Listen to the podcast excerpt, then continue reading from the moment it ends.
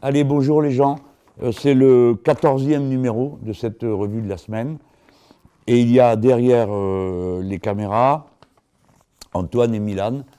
Et je suis vraiment désolé que Mathias n'est pas là. Donc on s'en passera.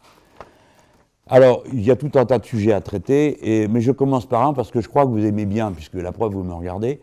Comme vous aimez bien cette chaîne, il faut que vous sachiez qu'elle a failli disparaître. Et je vais vous dire pourquoi. Parce que voilà, quand on est, euh, on est sur YouTube, euh, YouTube a des, mécanismes de repérage euh, de ce qui passe, c'est bien normal. Et quand il repère des images empruntées à une autre source, par exemple, je ne sais pas moi, TF1 ou, BFM, bon, la, la, machine le signale à YouTube. Pourquoi? Parce qu'il y a sur les images des droits d'auteur. ok? Donc, en général, ça se règle bon, à la bonne franquette parce que euh, des gens comme moi ont besoin euh, d'accéder aux images qui, me représentent. Quoi. Tiens, je vous donne un exemple. J'ai proposé ma candidature euh, sur TF1. OK? Bah, Je ne peux pas utiliser sur YouTube les images de ma proposition de candidature. Bon, alors on discute pour essayer de s'entendre avec eux, dire écoutez, c'est trop bête. Alors ça, c'est un exemple. Mais là, ce sont des relations normales. C'est normal que ça soit comme ça. Il y a des droits d'auteur, il y a du travail qui est fait, c'est normal. Là où c'est pas normal, c'est si tel ou tel euh, média officiel, de l'officialité, hein, euh, il vous invite, vous y venez, vous utilisez les images qui vous représentent, et au lieu de vous dire attendez, non, non, monsieur Mélenchon, euh, faut pas utiliser les images, ils vous disent rien. Ils attendent, et qu'est-ce qu'ils font? Quick, ils téléphonent directement à YouTube. Et vous savez qui c'est qui m'a fait ça? Parce qu'au bout de trois alertes comme ça, je ne sais pas comment ça s'appelle, protestation, ou euh, signalement, ou je ne sais pas quoi, au bout de trois, quick, YouTube vous coupe, vous n'êtes plus là, il n'y a plus de chaîne. Alors, heureusement pour moi, ce que ne savent pas les gens qui ne m'aiment pas, c'est qu'on est en contact permanent avec euh, les responsables de YouTube, donc on trouve toujours le moyen de s'arranger. Mais ils ne le savent pas, les autres. Vous savez qui m'a fait ce coup tordu? Devinez. Le service public. France Inter, d'accord? J'ai fait deux émissions à France Inter qu'on a mis sur ma chaîne YouTube. Vous croyez qu'ils m'ont téléphoné pour dire Ah non, faites pas ça, monsieur Mélenchon hein? Non, non, non, ils n'ont rien dit. Ils ont téléphoné directement à YouTube deux fois. Les gars, ils savaient qu'il n'y en avait plus besoin qu'une, et après, quick, ça coupait ma chaîne. Donc France Inter a essayé de tuer euh, ma chaîne euh, YouTube. Alors, comme déjà ils avaient fait un titre pourri sur mon dernier passage à leur matinale, j'aime mieux vous dire que, bon, euh, mes relations avec cette radio, ça ne peut pas durer comme ça, quoi. C'est la déloyauté absolue. Alors, euh, je vous le signale parce que je sais que ça ne va pas vous faire plaisir et que vous allez réagir. Je m'en remets à vos réactions. Mais il ne faut pas que tous ces gens se croient tout permis, parce que maintenant, c'est fini. Maintenant, il y a YouTube et il y a les chaînes parallèles. Bon, ça suffit avec ça. Euh, et je vais commencer à parler des choses que j'ai entendues cette semaine. La meilleure que j'ai entendue et la plus drôle dans la campagne électorale, parce qu'il y en a des sinistres, hein, comme j'en ai déjà parlé, j'en parle pas, que Mme Le Pen ait eu l'idée qu'on va interdire aux enfants euh, d'étrangers d'être éduqués à l'école, c'est une trouvaille sinistre. Mais c'est pas ça qui m'a fait le plus rire. Ce qui m'a plu, c'est M. Fillon, euh, qui dit dans une émission, euh, avec l'air qu'il a, hein, quand il parle, on comprend que c'est lui qui a construit les pyramides, hein, donc c'est sérieux. il dit Vous croyez qu'il y aurait eu Internet en France sans moi, avec, France, avec France Télécom, que j'ai privatisé? En gros, euh, si c'est des fonctionnaires, ça ne peut pas marcher, parce qu'ils croient que euh, France Télécom, c'était euh, que des fonctionnaires et des fonctionnaires. Mais pas du tout, c'est quand France Télécom était un service public totalement que ça marchait le mieux. Aujourd'hui, ça marche moins bien, les performances sont moins bonnes, l'inventivité technique est moins bonne. Et s'il ne sait pas de quoi je parle, je veux bien lui expliquer comment ils ont laissé partir les inventions sur la smart télévision qui serait passée par les tuyaux euh, de, la nouvelle entreprise. Je voulais le signaler parce qu'on a tous le droit de bien rigoler quand on entend dire une ineptie pareille.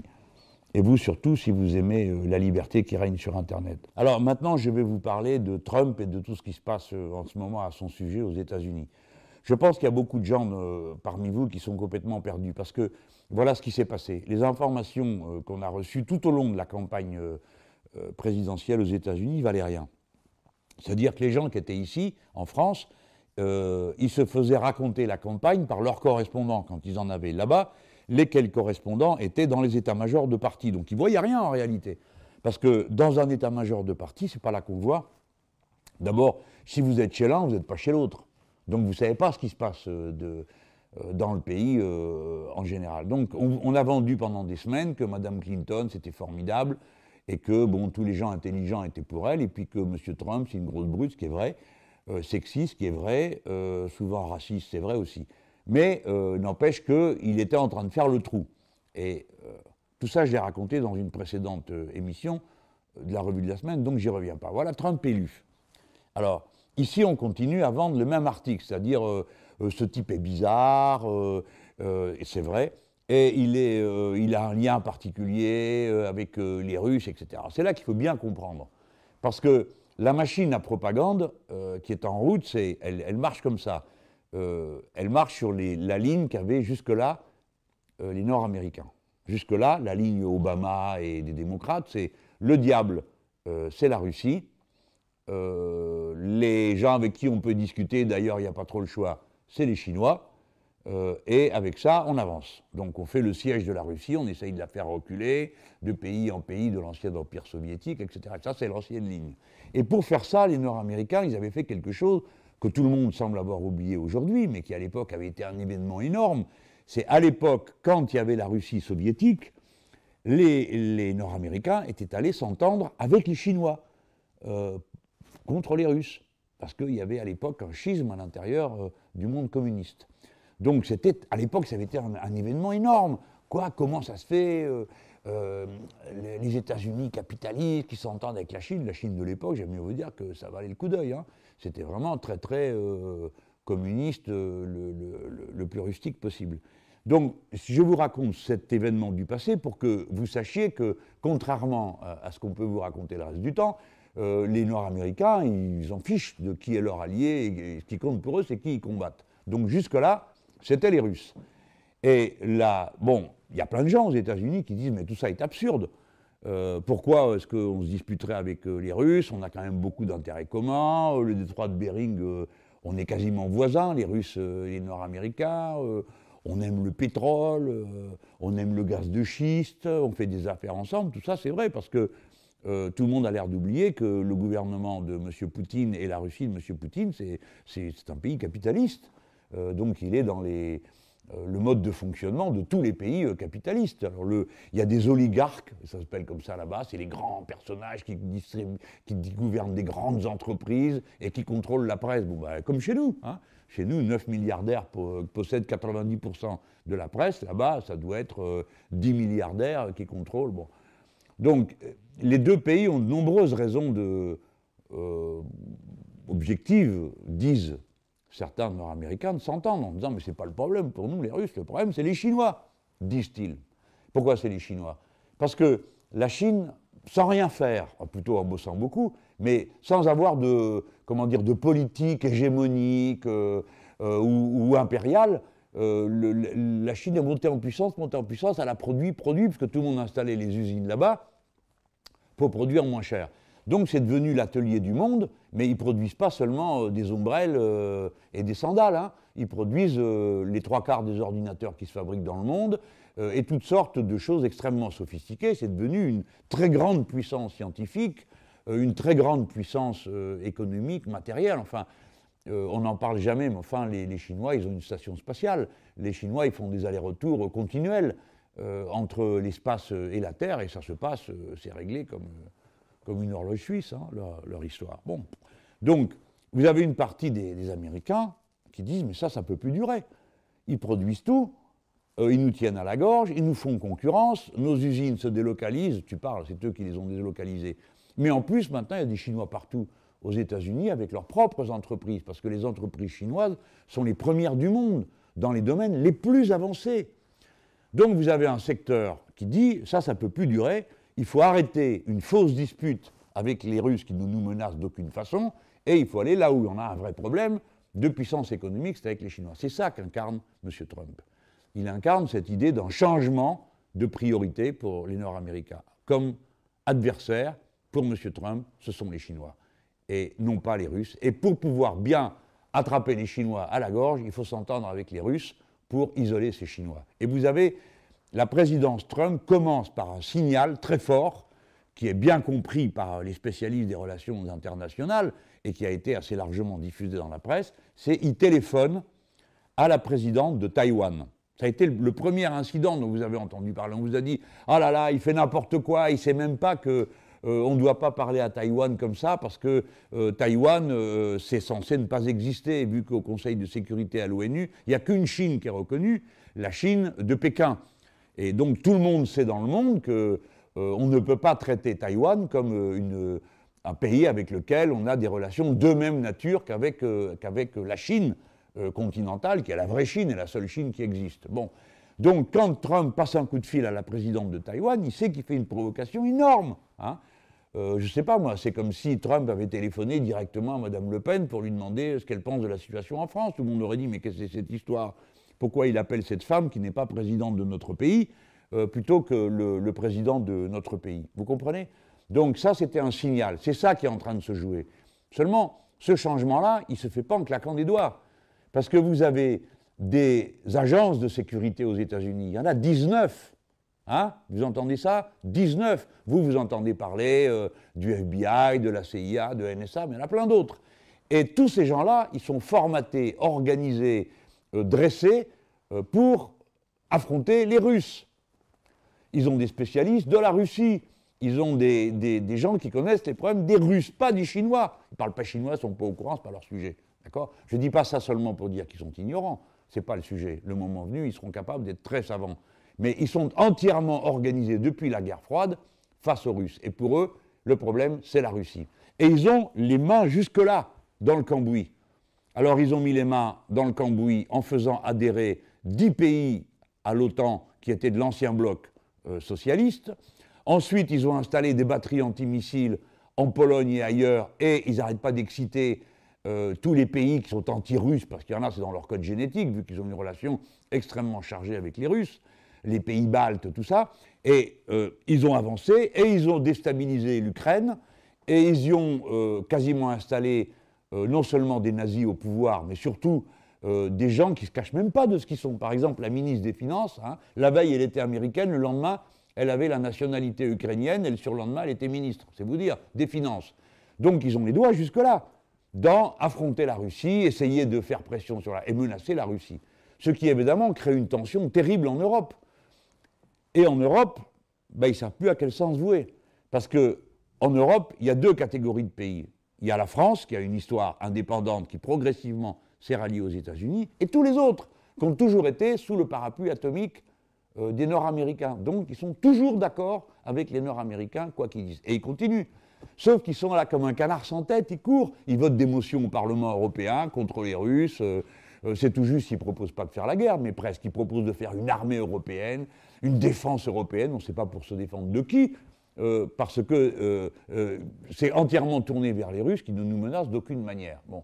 Quand vous dites ça, ce que je suis en train de vous dire, en général, ça donne pour résultat que tous les automates et, les, prompteurs écrits ou oraux, hein, dès que vous dites que les Russes ne sont pas des ennemis, vous Évidemment, ça veut dire que Poutine est votre meilleur ami, que vous allez passer les vacances en camping avec lui, etc., etc., etc. Ce qu'on m'a fait pendant des semaines et des semaines et des semaines.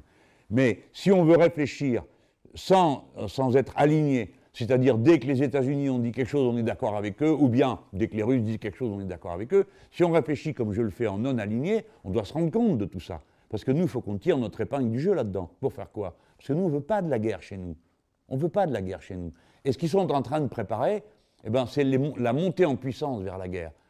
Pendant que M. Trump est en train de leur dire maintenant on s'occupe des Chinois, pendant ce temps-là, ils ont débarqué des chars et des troupes américaines en Europe. Ce pas des troupes chinoises qui sont en Europe ou des troupes russes qui seraient entrées sur le territoire euh, d'un des pays membres de l'Union européenne. Ce sont des Nord-Américains avec leur matériel de guerre. Hein. Alors celui-là, on le trouve très beau, très bien. Donc c'est ça qui joue en ce moment. C'est très dangereux. Parce que comme les agences de sécurité nord-américaines sont en train de se tirer les cheveux avec le président qui vient d'être élu, il y a un côté, vous savez, très malsain cette situation.